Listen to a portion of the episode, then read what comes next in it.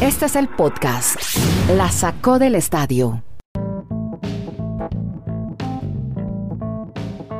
Hola, ¿cómo les va? Bienvenidos a este podcast. Ya llegamos al episodio, oído al número, oído. 699. ¿Oyeron bien?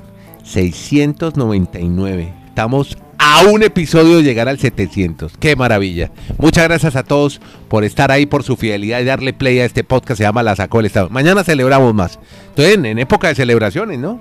Cumpleaños, 300 de la pelota, 700 de La Sacó el Estadio. No, vamos muy bien, hermano. No, ya mil, mil, mil, mil, mil. Qué locura, desde que estoy aquí. Bueno, muy contento. Por aquí vamos, eh, viejo Kenny. Entonces, hoy hablemos de NBA, hablemos de Grizzlies, vamos a poner etiqueta. Ay, hombre, ¿cómo no arranqué con Camila Osorio, Monterrey, WTA, Pogachar también, etiqueta Pogachar, a MLS, Charlotte, hashtag a Kevin Durán, a los Knicks de Nueva York y a la, nuevamente, tema del día, historia con Major League Baseball, cómo van las negociaciones, el sindicato y tal. Pero yo creo que vale la pena que arranquemos con algo bueno, positivo, con Dani Marulanda, hombre la gran final en la que estuvo María Camila Osorio en un WTA con Leila Fernández de Canadá en un torneo en México, en Monterrey. Con esto saludo a Dani Marulanda en el retiro. Hola Dani, ¿cómo le va?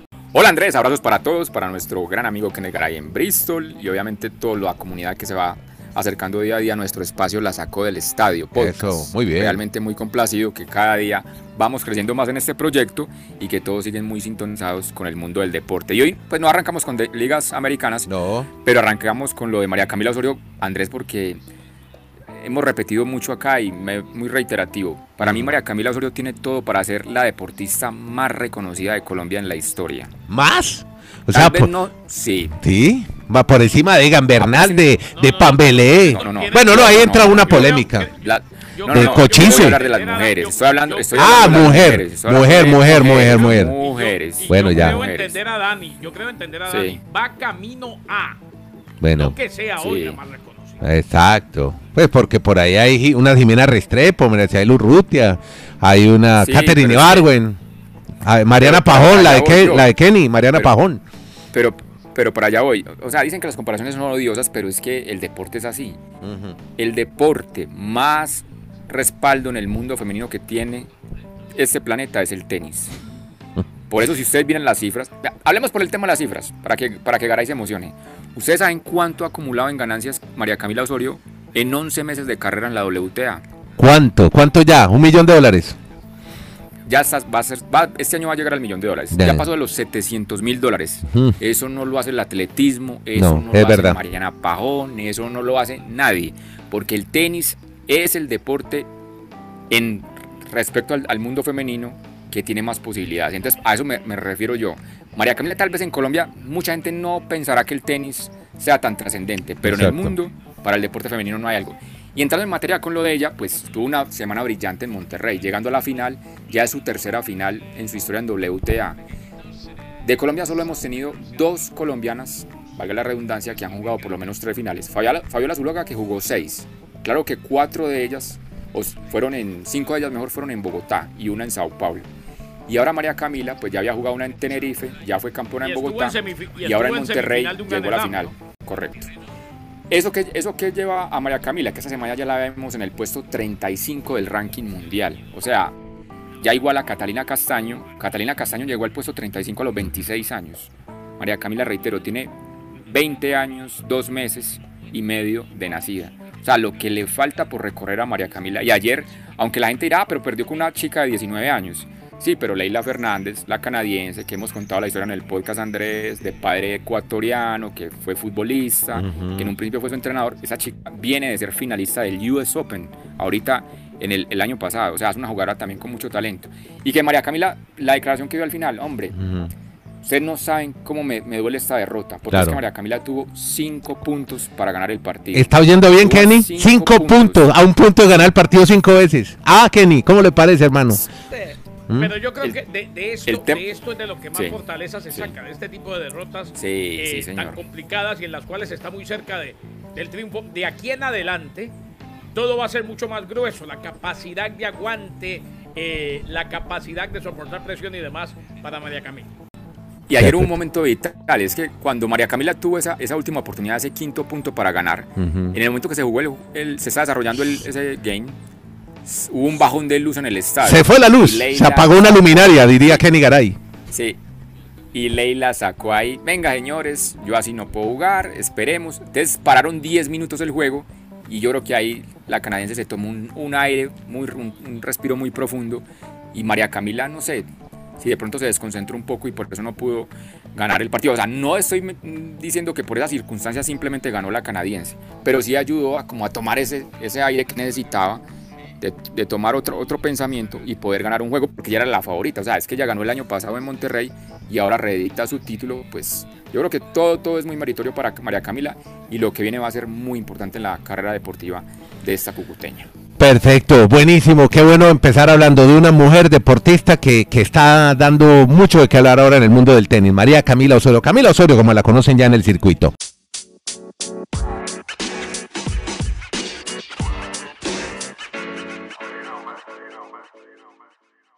Bueno, ahora sí metámonos en los nuestros, deportes americanos, y empecemos con la NBA, que hay muchas historias para contar. Muy buenas historias, como la de Kevin Durant con Kenny Garay.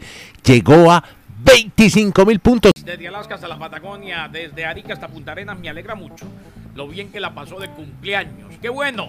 Sí, señor. Eh, y, y además, eh, además admirable lo que usted hizo Sí, señor. en pleno festejo del cumpleaños, Ujú. pues tuvimos la edición del podcast y salió bastante bien. Subido en una de las Sí. torres del Paine, ahí cerca a Punta Arenas, por Puerto Natales. Los invito a conocer. Bellísima región de la Patagonia chilena. No se la pierdan. No se pierdan esta oportunidad. Eso le dije a Dani Marulanda. Ya Dani ya está ahorrando para, para venir a la Patagonia Sí. chilena. Vamos a hacer un recorrido con Dani. Y con usted si se pega también. Muy bien. No, no, no, yo, Ah, bueno. acuérdese que yo tengo, yo tengo casa en Chile, en Ciudad Satélite. Le invi- lo invito a que tomemos un barco de Punta Arenas hasta la Antártida. Son tres horas nomás, como a tres grados, que usted está acostumbrado al frío. Entonces, a menos dos grados en un recorrido en barco en pleno verano. Ah, no, yo al, yo al frío le gané hace tiempo, el frío es mental. Bueno, le cuento. eh, Kevin Durant, Kevin, Kevin. a que su equipo perdió, Mm. llegó a los 25 mil puntos. Lo bueno de todo esto que está haciendo Kevin Durant, perdió 126-120 ante los Celtics de Boston que cumplieron con una gran tarea. Lo bueno es que eh, culminó con 37 tal causa perdida y que su equipo, más allá de que perdió el partido, pues está contando con un Kevin Durant eh, en el nivel que lo quiere ver. Ahora precisamente que Kyrie Irving está listo, que cuentan con Ben Simmons, que ya se inició esta fase final en la cual todavía tienen con qué definitivamente llegar a la final del este y por qué no complicar a más de uno. Eh, es el séptimo en llegar en menos tiempo a esta cifra. Detrás de él están Will Chamberlain, Michael Jordan, Karim Abdul-Jabbar, LeBron James, Oscar Robertson, Jerry West y Kevin Durant.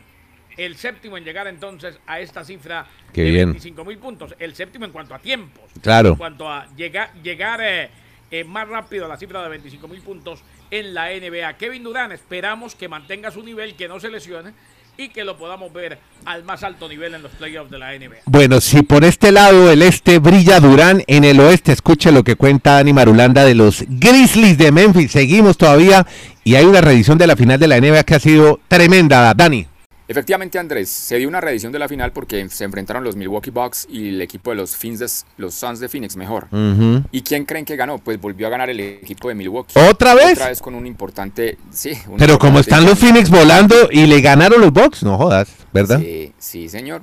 Lo que pasa es que no tenían a CP3. Sin Chris Paul, pues los Suns pierden mucho. Y al enfrentarse a un equipo como los Bucks, que tienen ahí el, el ADN o el recuerdo de que por algo son los campeones, con una buena actuación de Antetokounmpo y además de Middleton. Middleton fue la gran figura de la jornada, más de 40 puntos.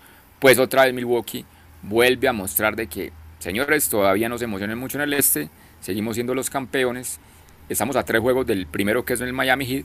Creo que sigue siendo el rival más fuerte en el momento para esa conferencia este en la NBA. Bueno, muy bien. Sigamos entonces en este resumen de baloncesto porque ahora sí lo malo. Multaron a un jugador de los Knicks, Kenny. A Julius Randle, Andrés, eh, multado en 50 mil dólares. ¿Qué hizo? Por haber empujado al delante, empujó a Cam Johnson Mm. de los Son de Phoenix. No jodas. Y cuando lo empujó, cuando lo empujó, hizo contacto con un árbitro que estaba tratando de separar Oh. el altercado. O sea, cayeron como una baraja de naipes, como una... Eh, Mm. Exacto, y se negó a participar en la investigación subsiguiente. Tanto Randall como Johnson recibieron faltas técnicas. Después de los empujones intercambiaron palabras. Incidente que sucedió en la victoria de Phoenix sobre los Knicks de Nueva York el fin de semana. El árbitro lo separó, pero fue cuando Randall lo embistió para empujar nuevamente a Johnson, lo que le valió su expulsión. Así pues que 50 mil dólares la multa a Julius Randall de los Knickerbockers de Nueva York.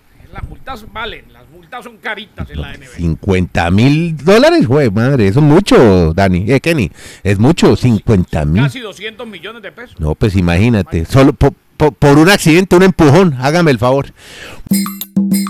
Cuénteme cómo va el equipo de Memphis, hombre, del que hemos venido hablando tanto y el amigo Morán, ¿cómo van los Grizzlies? ¿Están volando todavía? que siguen siendo las gran sorpresas de la NBA. Hoy están después de los Suns prácticamente en el segundo lugar de la conferencia del oeste, porque tanto el equipo de Golden State como Memphis Ah. están a ocho juegos de los Suns. Ajá. Porque los Warriors han caído. Se han caído, debate, ¿no? Mi estimado Andrés. Están en- su H. con- sí, cuatro derrotas consecutivas. Eso lo ha aprovechado los Grizzlies. Incluso el fin de semana, LeBron hizo fiestas enfrentando a los Warriors. Claro. 56 puntos a esa edad. Mm.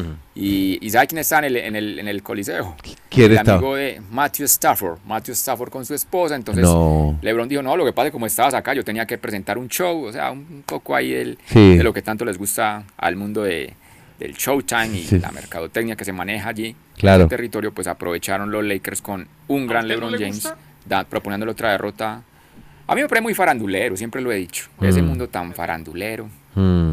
Bueno, el, pero... el hincha raso ese que va y se enamora toda la vida de su pregunté si a equipo. usted no le gusta porque me sí. preocupa que le guste o no. Y él no, y que no duerme. Sí, bueno, pero bueno, el contacto entre Stafford y LeBron, ¿no? Son los héroes locales, ¿no? Los héroes de Los Ángeles a, hoy. mí, a mí no Sí, me sí, disgusta, sí, todo lo que sea el, el deporte y la farándula. Eso es muy, muy No me americano. Showtime, Y Showtime. americano y del Mm. mundo entero. Sí. Que vaya Shakira y se mete un partido de Nacional a ver si no hablan de Shakira. Claro. Ah, de acuerdo, de acuerdo. Ve cómo, está, cómo se nos volvió a faranduleo Garay, cómo estará de feliz con aquí mi vecino Jay y, y- y Residente, estará muy contento con No, sus con la porquería del reggaetón, no. Eso sí, no. Ah, ah, oiga, pues sí yo. Eso sí es muy mal. Bueno, viejo Kenny, entonces, ¿qué ha pasado hoy con las negociaciones del Major League Baseball? ¿En qué van? ¿Cómo avanzan? Pues no se ve todavía ni siquiera indicios de humo gris. No me diga. No. Ni siquiera indicios de humo gris. No, pero ¿qué es O esto? eh, se entregó una propuesta de parte del sindicato de jugadores de acuerdo de negociación colectiva por escrito a la Major League Baseball ayer. Incluía una reducción de 5 millones a la última oferta del sindicato en un fondo de bonificación previo al arbitraje. Eso sí, no incluyó ningún cambio en su propuesta de impuesto de equilibrio colectivo, el impuesto de lujo. No es probable que la reunión en Nueva York ponga fin al cierre patronal de 95 días. Ayer se cumplieron 95 días o que conduzca al comienzo de los entrenamientos de primavera. Dijo Glenn Kaplan, el vocero de la liga, abro comillas, esperábamos ver algún movimiento en nuestra dirección que nos diera flexibilidad adicional y llegar a un acuerdo rápidamente. La asociación decidió volver a nosotros con una propuesta que era peor Mm. que la del lunes en la noche y no estaba diseñada para hacer avanzar el proceso. Así pues que por ahora absolutamente nada, ya que los juegos de primavera, recordemos, hasta el 17 de marzo se cancelaron, junto con las dos primeras series de la temporada regular y sigue contando. Hoy es el día 96. Es probable que entre hoy y mañana se anuncie que, que se cancela otra semana. Mm, No me diga. Bueno, en fin. Sigue todavía entonces en el congelador. contando, perdón, la parte importante, el meollo del asunto, lo más trascendental, pero es que hay unas minucias, o sea, hay unos detalles mínimos, pero aquí me parece interesante contarle a nuestros oyentes. Saben que ya hay acuerdos y para el 2023 en que las bases sean más grandes, las bases van a ser más grandes. La gente dirá, pero ¿para qué las bases más grandes? Para cuando vaya, se van a robar una base, usted tiene más, más superficie de contacto. Claro, claro. Dos, los lanzadores van a tener cat, los lanzadores van a tener un tiempo determinado, menos de 15 segundos entre lanzamiento y lanzamiento. Ah, o sea, que mire que estas generaciones que está, estas generaciones están diciendo que es que es muy lento el deporte, lo que están haciendo los dueños y los pelo- el sindicato de peloteros. Y tres, Garay, este para mí es un punto clave. Eliminar las alineaciones especiales, el Mm. popular shift. Ah, mire usted. Eso para mí ¿Cómo o la sea, ves, esto Kenny? acabaría entonces con el trabajo de todo. Garay acabaría con el trabajo de todos los de la de todos los de la sabermetría. ¿O usted cómo lo ve? Sí. No, no, yo estoy de acuerdo con... A ver, cuando, cuando empezó el shift, el cambio de formación o la formación especial, Sí. yo terminé diciéndole los relatos shift ¿eh? y ya la gente entendía. Eh, dijimos, esto se Sí. queda una semana o dos, pero pasó a ser la constante. Claro. ¿eh? La constante en el béisbol de grandes ligas. Yo creo que los sabermétricos pueden seguir sabermétricos sin el shift. Dani, o sea, Andrés. Sí. eh, lo que pasa es que hay cuestiones que se deben eliminar. Todo esto que dice Dani, lo de las bases más grandes, el tema del shift, todo eso es muy, muy bueno y muy productivo. El problema es que da rabia, da bronca, que todo eso se acuerde, que se llegue a un acuerdo en ese tipo de cosas y que sigamos tan lejos del acuerdo que necesitamos, que es que empiecen a jugar pelota. Si usted le dice hoy al aficionado de a pie, usted prefiere que no lleguen a ningún acuerdo, hacen grandes, de que cambien el chip de lo que... Si prefiere eso, o que se quede todo igual, pero que empiecen a jugar pelota esta noche, ellos dicen que jueguen ya. Claro. Es lamentable que podamos decir, se aprobó esto, aquello y lo otro, pero lo más importante, la carne y las papas, para volver a la actividad, está muy lejos todavía. De acuerdo. Bueno. Pero, pero venga, sí. caray, yo, yo le propongo que el miércoles en el, en el Twitter Space, a mí Sí. sí me parece fundamental lo del Chief. Yo sí creo que entre más evolucionen los deportes, debíamos de tener más posibilidades. Y volver a lo tradicional, a mí me parece que un retroceso, porque es que es una manera de evolucionar en la vida. ¿le parece? Pero bueno, el miércoles ahondamos en el detalle, porque creo que a usted le parece muy interesante. Yo estaría en contra de que lo eliminen. Bueno, No, pues yo- a mí me parece muy bueno que lo eliminen, pero, pero que- es que es muy complicado por una situación, y lo hablamos en el Twitter Space, tiene razón Marulanda, por una situación, Andrés. Porque al fin y al cabo, ¿quién me puede decir a mí dónde, dónde debo ubicar a los jugadores de mi equipo sobre el terreno? de acuerdo. O sea, claro. Las que estadísticas, posiciones. Garay, Garay, te lo dicen las, Garay, te lo dicen las estadísticas, eso es a lo que yo me refiero.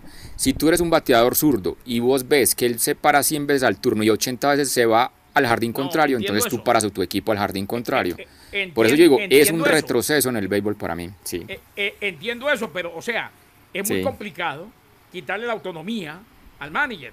Y si ya no pueden hacer el chip, le toca dejarlos a todos donde están. El segunda base ahí detrás de la segunda base, el short entre segunda y tercera, el primera base un poquitico corrido hacia el medio, entre primera y segunda.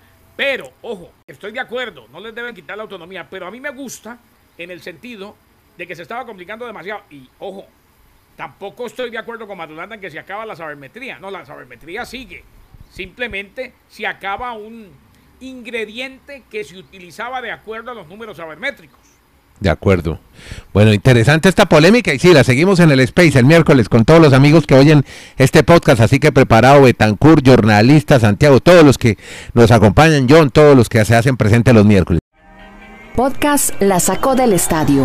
En Twitter, arroba La Sacó Podcast.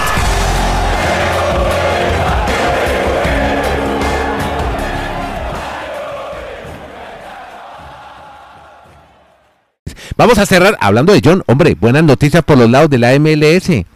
Récord de asistencia en un estadio de la MLS, Dani. En Charlotte, estrenando su temporada inaugural de la MLS, 74.479 personas asistieron al estadio de Charlotte, allí donde juegan los Carolina Panthers en la NFL. Pues ese no es un estadio, obviamente, solo para soccer, como en Estados Unidos, sino de fútbol americano y por eso tienen esa gran capacidad. Y pues mucha gente no quería perderse el día de su temporada inaugural, su, primer, su home opener, y allí estuvieron entonces con un récord para un partido oficial de temporada regular en la en MLS en cuanto a la actividad de esta liga en los Estados Unidos. Bueno, ¿y cómo le fue a usted de clásicas este fin de semana de ciclismo? París-Niza, tuvimos clásica en Ah. Italia, comenzamos la, la Tirreno Adriático. ¿Cómo va el ciclismo de World Tour? Aquí solo se habla de World Tour. Ahora sí estamos en Sí, señor. motivados con el World Tour. Ajá. Exactamente, se está corriendo la Tirreno Adriático en Italia, la París-Niza en Francia. Pero hay que hablar siempre de Pogachar, porque el fin de semana se desarrolló una carrera, una clásica de un día del World Tour, la Strat Bianchi en Siena, en Italia. Y pues, ¿quién iba a ganar? El Tadej de siempre. Pogacar. Ajá. Tadej, Tadej no le, o sea, si quiere gana subiendo. Sí. Si quiere gana en un embalaje con algo de, de un repecho. Mm. Pero lo de este fin de semana fue una cosa loca. O sea, Sí. a más de 40 kilómetros Sí. los atacó y no lo alcanzaron. Como hizo en varias Ese etapas del Tour, ¿se acuerda? Sí, ese Mm. muchacho gana como quiera, cuando quiera, donde quiera. Sí. Qué difícil va a ser encontrarle un rival a Tadej Pogachar esta temporada. Del Está llamado a dominar el ciclismo durante mucho tiempo. Tadeo Pogachar de Eslovenia. Bueno, muchas gracias a todos. Muy amables, muy queridos. Kenny Garay en Bristol, Dani Marulanda desde el Retiro Colombia, Andrés Nieto Molina de Santiago en Chile. Hacemos este podcast diario, se llama La Sacó del Estadio. 20 minutos y algo más hablando de deportes americanos.